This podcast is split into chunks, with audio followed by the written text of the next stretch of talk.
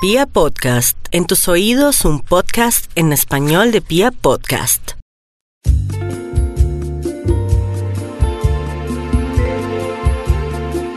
Para, nuestro, para nuestra gran serie de podcast, en Pia Podcast, en la mente de los CEO, quiero presentarles a un personaje que eh, la verdad llevaba muchos días eh, consiguiendo esta cita porque es uno de los personajes vitales para analizar un poco cómo está funcionando el negocio de la publicidad y cómo alrededor de él se están moviendo los medios, los antiguos, por decirlo, o los medios de siempre, los tradicionales y los nuevos medios.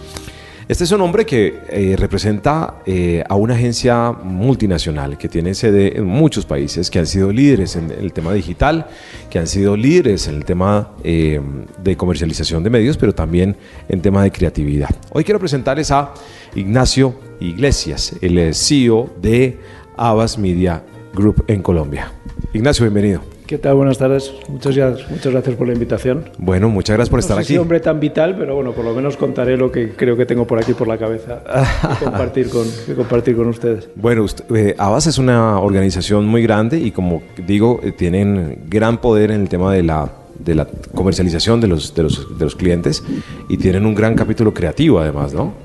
Sí, la verdad es que nosotros desde hace unos años ya eh, somos un grupo de comunicación integrado a diferencia de otros grupos de comunicación, donde la parte de medios y la parte creativa están separados, nosotros creamos un concepto que ya está vigente en más de 60 ciudades en todo el mundo, que se llama Lavas Village, que básicamente lo que pretendemos es tener bajo un mismo techo y bajo una misma filosofía de trabajo pues todos los posibles servicios de comunicación que puedo ofrecer a un cliente.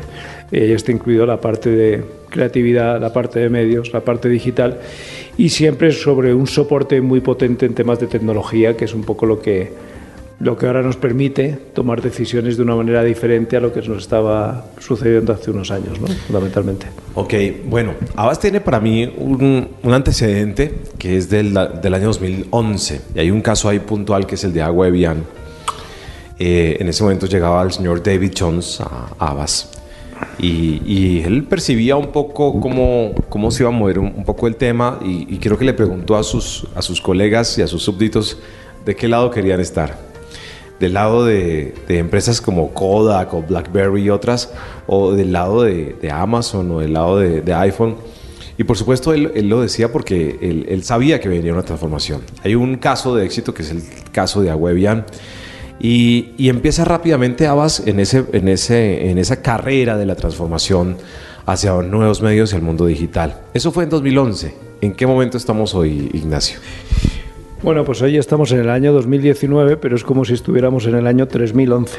¿no? Okay. Si tuviéramos en cuenta un poco la evolución de, de lo que ha pasado en los últimos 100 años de, en, yo que sé, en cualquier, en cualquier industria, lo que ha pasado en los últimos tres o cuatro, pues se podría hacer un parangón. ¿no? Lo que antes pasaba en 50, 60, 70, 80 años, pues ahora apenas pasa en un año. ¿no? En un año eh, pues se ha dado la vuelta a la tortilla incluso más de una vez. Y la verdad es que eso nos permite hablar no solo de te, o sea, yo incluso ya llevo unos, unos meses escribiendo y, y de vez en cuando me invitan a, a hablar y la verdad es que yo ya no hablo ni siquiera de, de, revolución digital ni de transformación digital en las compañías. Lo que hay es una transformación cultural. Uh -huh. O sea, esto es mucho más allá que una transformación digital. La, la parte digital ha sido como la excusa o como la mecha sí. que, que, que, ha empezado a arder, ¿no? Pero lo que, lo que sucede con esta cuarta revolución industrial, que todo el mundo dice que estamos ya inmersos, pues la verdad es que hace que tengamos que replantearnos un montón de cosas desde un punto de vista empresarial, ¿eh? no ya de como, como, agencia de medios o empresa de medios, sino desde un punto de vista empresarial, porque claramente hay que ser capaces de sacar partido a cada minuto, porque probablemente dentro de dos minutos el minuto actual ya no valga. Eh, entonces, hablar de planificación estratégica, por ejemplo, que era algo absolutamente necesario, a lo mejor hace cinco o seis años, para ver, oye, ¿dónde me quiero proyectar yo dentro de tres años?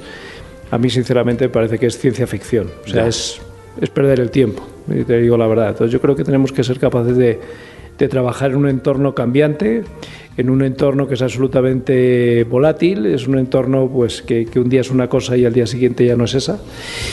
Y, y, las organizaciones tienen que estar acostumbradas a trabajar así.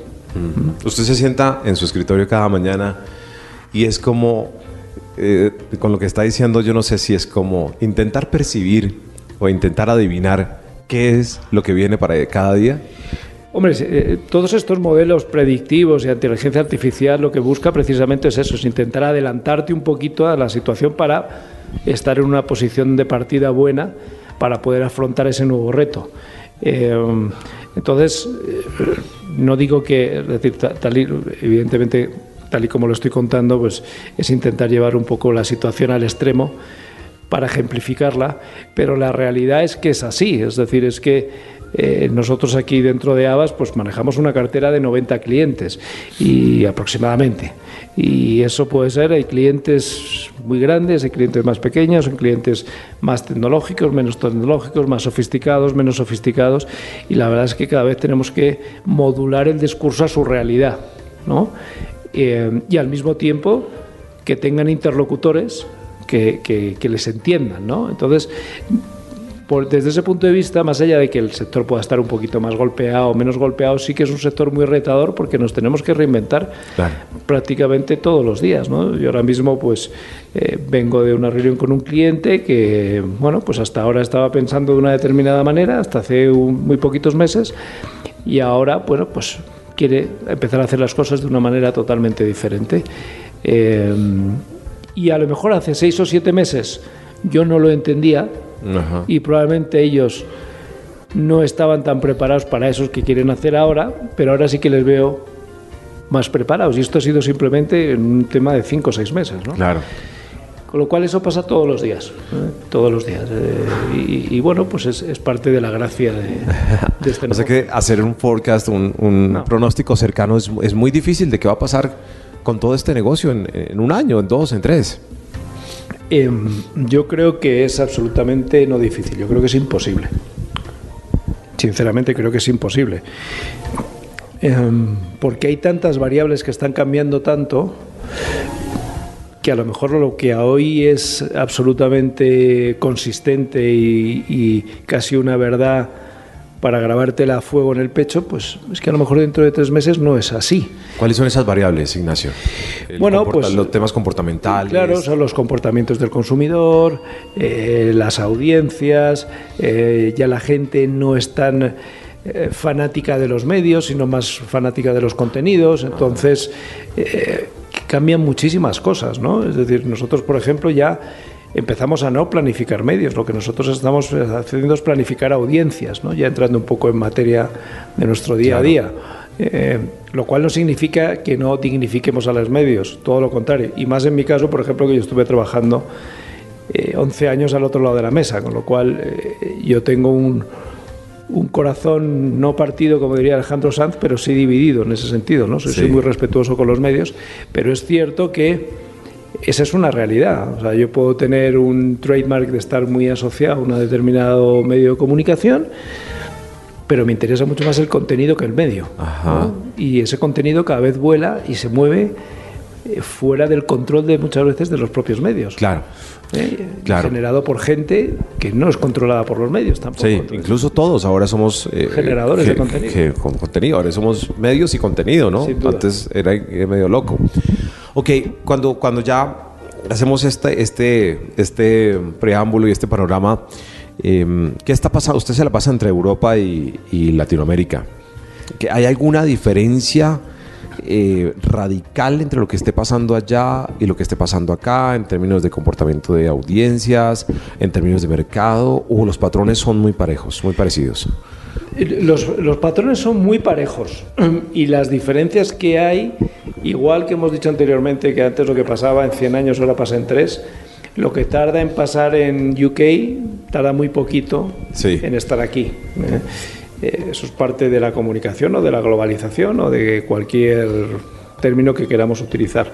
Eh, es decir, no hay tantas diferencias. Es cierto que a lo mejor puedes encontrar algún cliente un poco más maduro desde un punto de vista de cómo de cómo perciben el comportamiento del consumidor, eh, cómo realmente son mucho más a veces asertivos en, en, ese purchase funnel que gira, que lleva a cabo todo consumidor desde que conoce una marca hasta que compra, incluso hasta que, está, hasta que la que recomienda, pues hay veces que hay algunas marcas que efectivamente son un poquito más profundas a la hora de segmentar mucho más eh, a las audiencias con un tipo de comunicación determinada, con un determinado tipo de medio. Pero si te digo la verdad, eso prácticamente es imperceptible al cabo de muy poquito tiempo. Otra cosa es que la tecnología esté accesible en Colombia como está en UK o incluso en Estados Unidos. Claro, en Estados Unidos o que hay determinadas fuentes que miden determinados comportamientos que estén presentes en un sitio y no estén todavía en otros.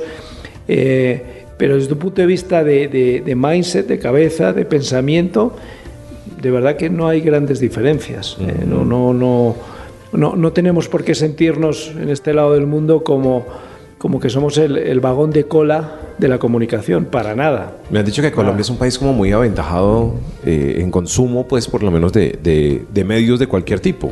Bueno, Colombia es un país aventajado en muchísimas cosas y tiene un talento creativo en general. Sí. En general tremendo, ¿no? En, todas las variantes artísticas que quieras hablar, ¿no? De pintura, eh, escultura, música, por supuesto, eh, y en temas de comunicación también. O sea, antes cuando se hablaba de de grandes creativos latinoamericanos todo el mundo miraba a Brasil o fundamentalmente a Argentina, ¿no? Ahora no es así. Ahora Colombia también es un referente en temas de creatividad, en temas de producción audiovisual. Em, pero bueno, eso no significa que esté siempre a la vanguardia de todo desarrollo tecnológico que pueda llevar a cabo una gran compañía como, yo qué sé, IBM. Pues probablemente el desarrollo de, de su aparataje de inteligencia artificial de Watson esté más desarrollado en UK o en Estados Unidos que en Colombia. Pero conceptualmente estamos pensando lo mismo. Otra cosa es que podamos llegar hasta el otro lado de la mesa o de momento solo podamos llegar hasta la mitad. Pero que vamos a llegar enseguida al otro lado de la mesa, vamos a llegar. O sea, no estamos en mundos totalmente separados, ¿no? Ni mucho menos. Muy bien. Eh, entiendo todo lo que me dices de, los medios versus el contenido. ¿Cuál será, eh, ¿Cuál será la parte de este negocio de personajes o de factores que intervienen como Google y Facebook, por decir algo, en todo este negocio en su futuro cercano, ¿seguirán siendo tan fuertes o definitivamente el contenido va a ser mucho más poderoso que lo que ellos tienen? Bueno, yo ahora aquí voy a ser poco, poco políticamente correcto. Vamos a ver, yo creo que Google y Facebook, sin lugar a duda, han jugado y van a jugar un papel fundamental en toda esta revolución cultural, digital, económica pero tampoco son la última Coca-Cola del desierto. ¿Ok? Eh, y por lo menos en temas de comunicación, pues yo creo que son medios que aportan, pero no son los únicos que aportan. ¿Mm? Es verdad, es verdad que em, es mucho más cool traer a veces a una compañía, a un tipo de Silicon Valley que haya trabajado en Google, que a un tipo de con todos mis respetos, de cualquier medio tradicional que te cuente por dónde van a ir los contenidos, cómo va a ir el streaming y cómo va a ser el consumo de contenidos en un canal de televisión abierta o en una radio. Sí.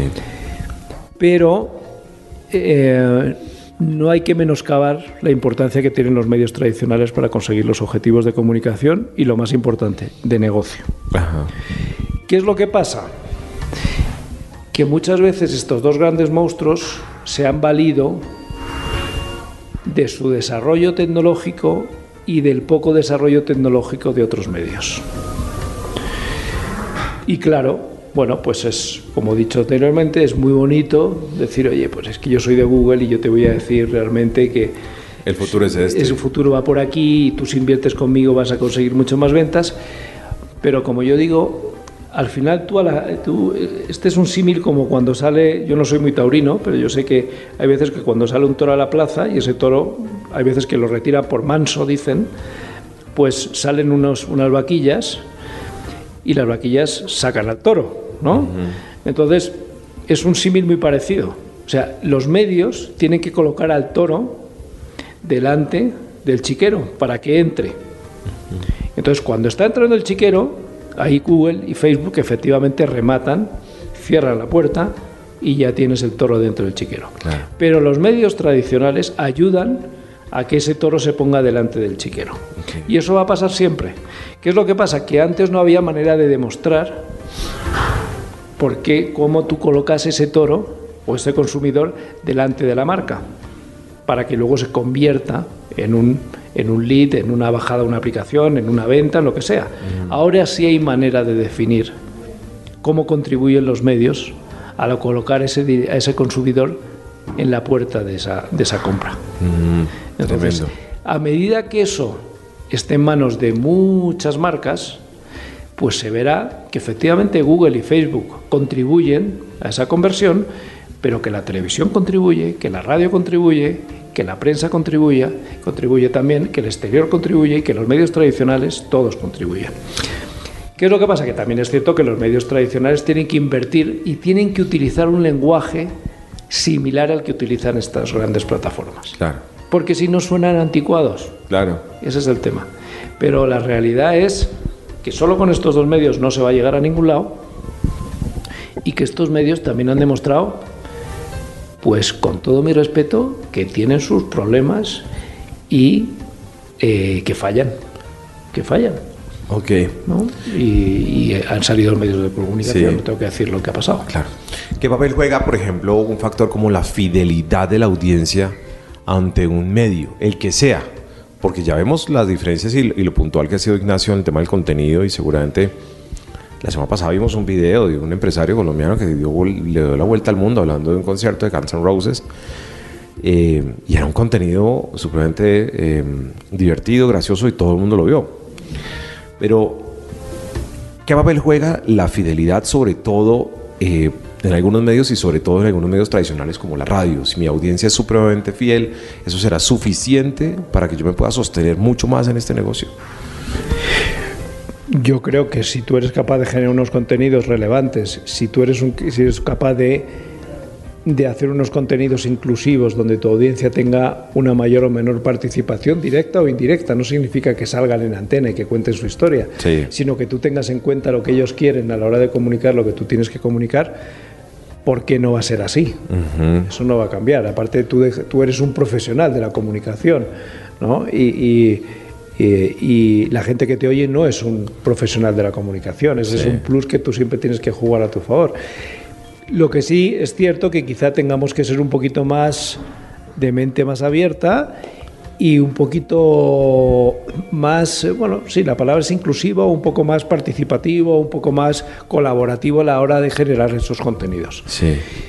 Y también es verdad igual que lo que hemos comentado anteriormente, que empieza a haber plataformas que te empiezan a decir qué es lo que le interesa a tu audiencia, qué es lo que le gusta, cuál es la duración de lo que tienes que contar, cómo lo tienes que contar, si tienes que utilizar este lenguaje o este otro. Es decir, empiezas a tener un montón de insumos y de inputs que a ti te tienen que, de alguna manera, no digo que cambies tu manera de, comunicar, pero sí que te pueden modular un poquito tu manera de comunicar. Y tenemos que estar abiertos a eso. Es, es, lo mismo que hemos hablado antes de, cada día reinventarte, pues un poquito, ¿no? O sea, yo podría decir aquí, no, pues ahora es esto y es esto y va a ser esto y yo quiero ser esto y, muy bien, pues, pues, bueno, pues te durará lo que te dure.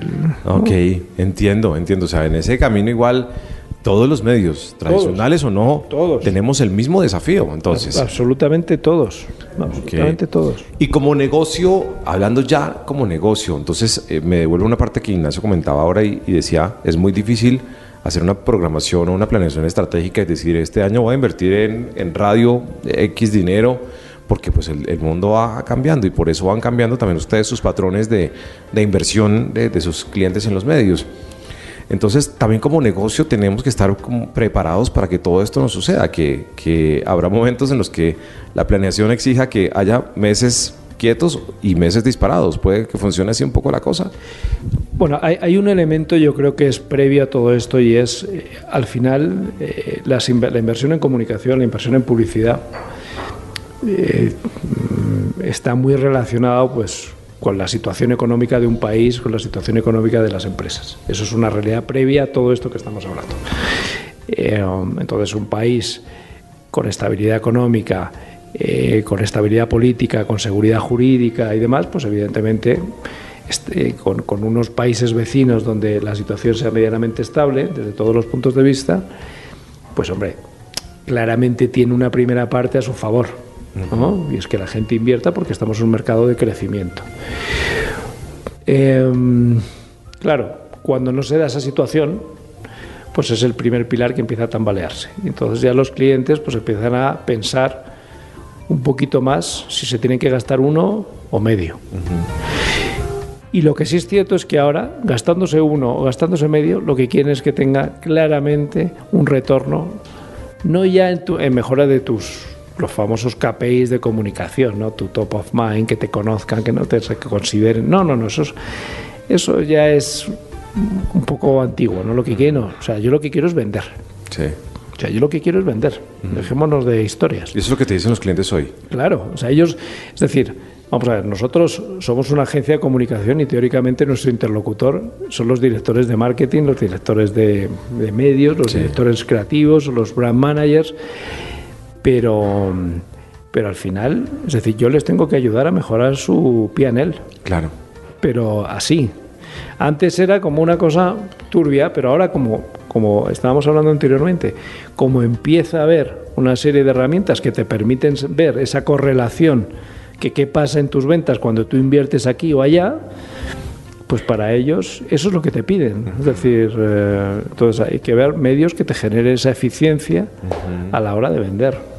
Ok. Eh, puede que ustedes planeen mucho a partir de, de, todos los datos y la mm. demografía. Creo que ustedes tienen algo que se llama Sugar tal vez, que creo que les, da, les brinda información de, de, CRM y de, y de ahí puede partir casi todo hoy por hoy? No, hay, muchísimas fuentes. O sea, evidentemente, pues tenemos estudios demográficos, psicográficos, de consumo de medios. Eh, pero también, dada la importancia que tienen las redes sociales, pues cada vez también hay más información cualitativa de cuál es el comportamiento del consumidor en las redes, ante un determinado producto, ante un determinado lanzamiento. Eh, es decir, se tienen en cuenta un montón, un montón de elementos a la hora de, valorar y a la hora de planificar y, hacer una recomendación estratégica en un plan de comunicación o un plan de medios o una campaña creativa, etcétera.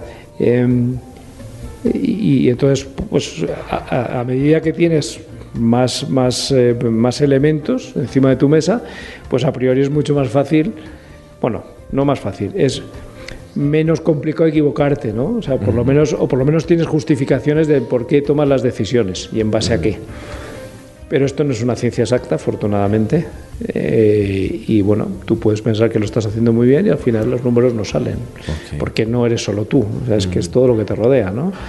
Y ya tú no estás solo eh, porque ese es otro error muchas veces, ¿no? Es que, claro, es que mm, este, este marca de carros mm, ha vendido más que este otro con marca de carros, ya, pero es que ya no estás compitiendo con un carro, ¿no? A lo mejor la gente ahora ya no quiere tener un carro y prefiere gastarse en unas vacaciones, o prefiere gastarse en dinero en, en otra cosa, ¿no? Entonces era como, antes era una competencia, categoría, dentro de la categoría, ahora no, ahora es una competencia que trasciende las categorías, ¿no? Y, eso también lo tienen que tener en cuenta las marcas. O sea, el famoso ruido publicitario ya no es un ruido publicitario de tuyo y de las marcas que son tu competencia, es ruido publicitario. Ruido de contenido. O sea, nosotros tenemos un estudio, es que es un estudio que es, demoledor, ¿eh? que hacemos a nivel mundial, que se llama Meaningful Brands. Llevamos haciéndolo 10 años en 45 países, son casi 500.000 entrevistas. Solo te voy a decir dos datos de ese estudio. Si, desaparecieran el 75% de las marcas no pasaría absolutamente nada. Al consumidor de heladería exactamente igual.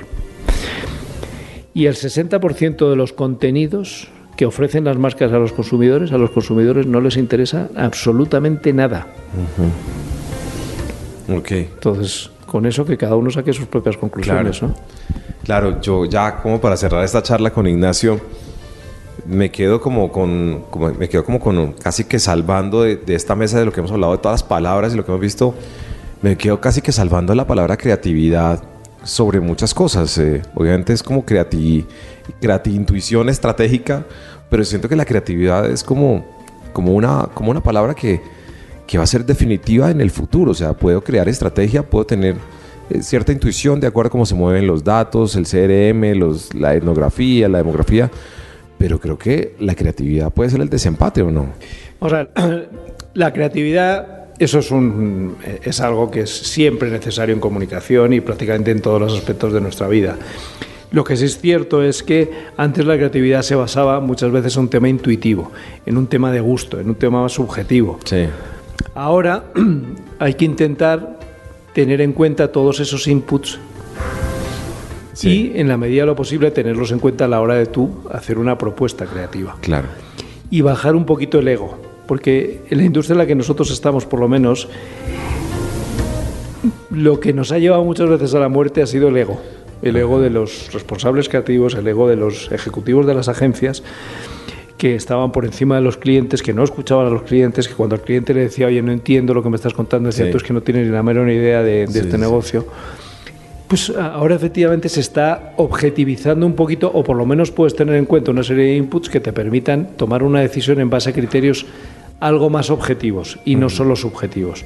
Porque la estrategia, que es donde ellos se pueden muchas veces apalancar a la hora de poner encima de la mesa. Cuando digo ellos, digo los, creativos, pues yo no soy un creativo en absoluto, eh, no tengo esa capacidad ni esa genialidad que tienen los creativos.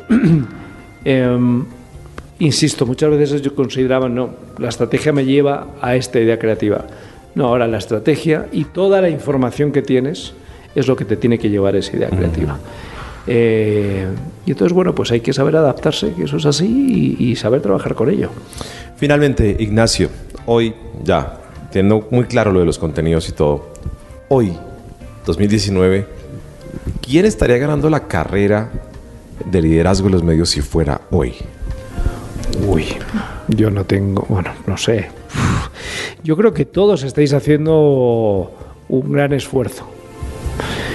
Eh, Evidentemente hay alguien que, algunos que pueden tenerlo un poquito más claro, otros que no lo, pueden que no lo tienen tan claro a lo mejor. Hay algunos que a lo mejor su posición de liderazgo en un mercado tal y como el que tenemos ahora, lo que pretenden es de alguna manera alargar todo lo posible esa manera de, eh, de, desarrollar el negocio con arreglo a criterios un poco más tradicionales y convencionales, mientras que dure esa posición de liderazgo. Eh, hay otros que efectivamente están viendo las orejas al lobo y se tienen que reinventar porque si no se quedan fuera de la, de la foto. Yo creo que todos en general eh, estamos haciendo un esfuerzo de adaptarnos a la nueva realidad. Eh, insisto, hay gente que lo entiende más y hay gente que lo entiende menos, pero que lo tiene que entender si no quiere salir, quedarse fuera del mercado y dejar de ser sostenible como empresa, incluso como profesional en el muy corto plazo, no en el medio plazo, en el muy corto plazo. De acuerdo. Ignacio, muchas gracias. Estamos muy contentos de poder charlar contigo. Sé que tienes eh, en tu cabeza eh, todo el mundo y por eso también estábamos detrás tuyo. Y, y, creo que puedes ver desde diferentes escenarios lo que está pasando con este, con este mundo, con este negocio y con el mercado y con las audiencias y con los clientes. Y creo que hoy nos has dado además unos puntos de vista supremamente eh, divergentes a los que ya teníamos. Y me parece que tu charla ha sido definitiva para continuar eh, sacando conclusiones de cuál es el verdadero futuro cercano. Bueno, muchísimas gracias por la invitación. Eh, a mí todo este tipo de, de, cuando me invitáis en algún medio, cuando me dais espacio en un periódico para hablar, escribir, a mí lo que me gusta es intentar como mover un poco la alfombra, ¿no? Y hay veces que llevo mis, mis planteamientos un poquito al extremo precisamente para que la gente, para hacer pensar y para generar un poco de debate, porque al final eh, yo creo que eso es lo importante, ¿no? De, de, de, la conversación, de, la discrepancia surgen cosas muy buenas y, y, yo siempre he sido así, ¿no? siempre he sido desde pequeñito un poco rebeldón en general. y, y bueno, pues ahora ya no voy a dejar de serlo. Claro que sí. Ignacio, gracias.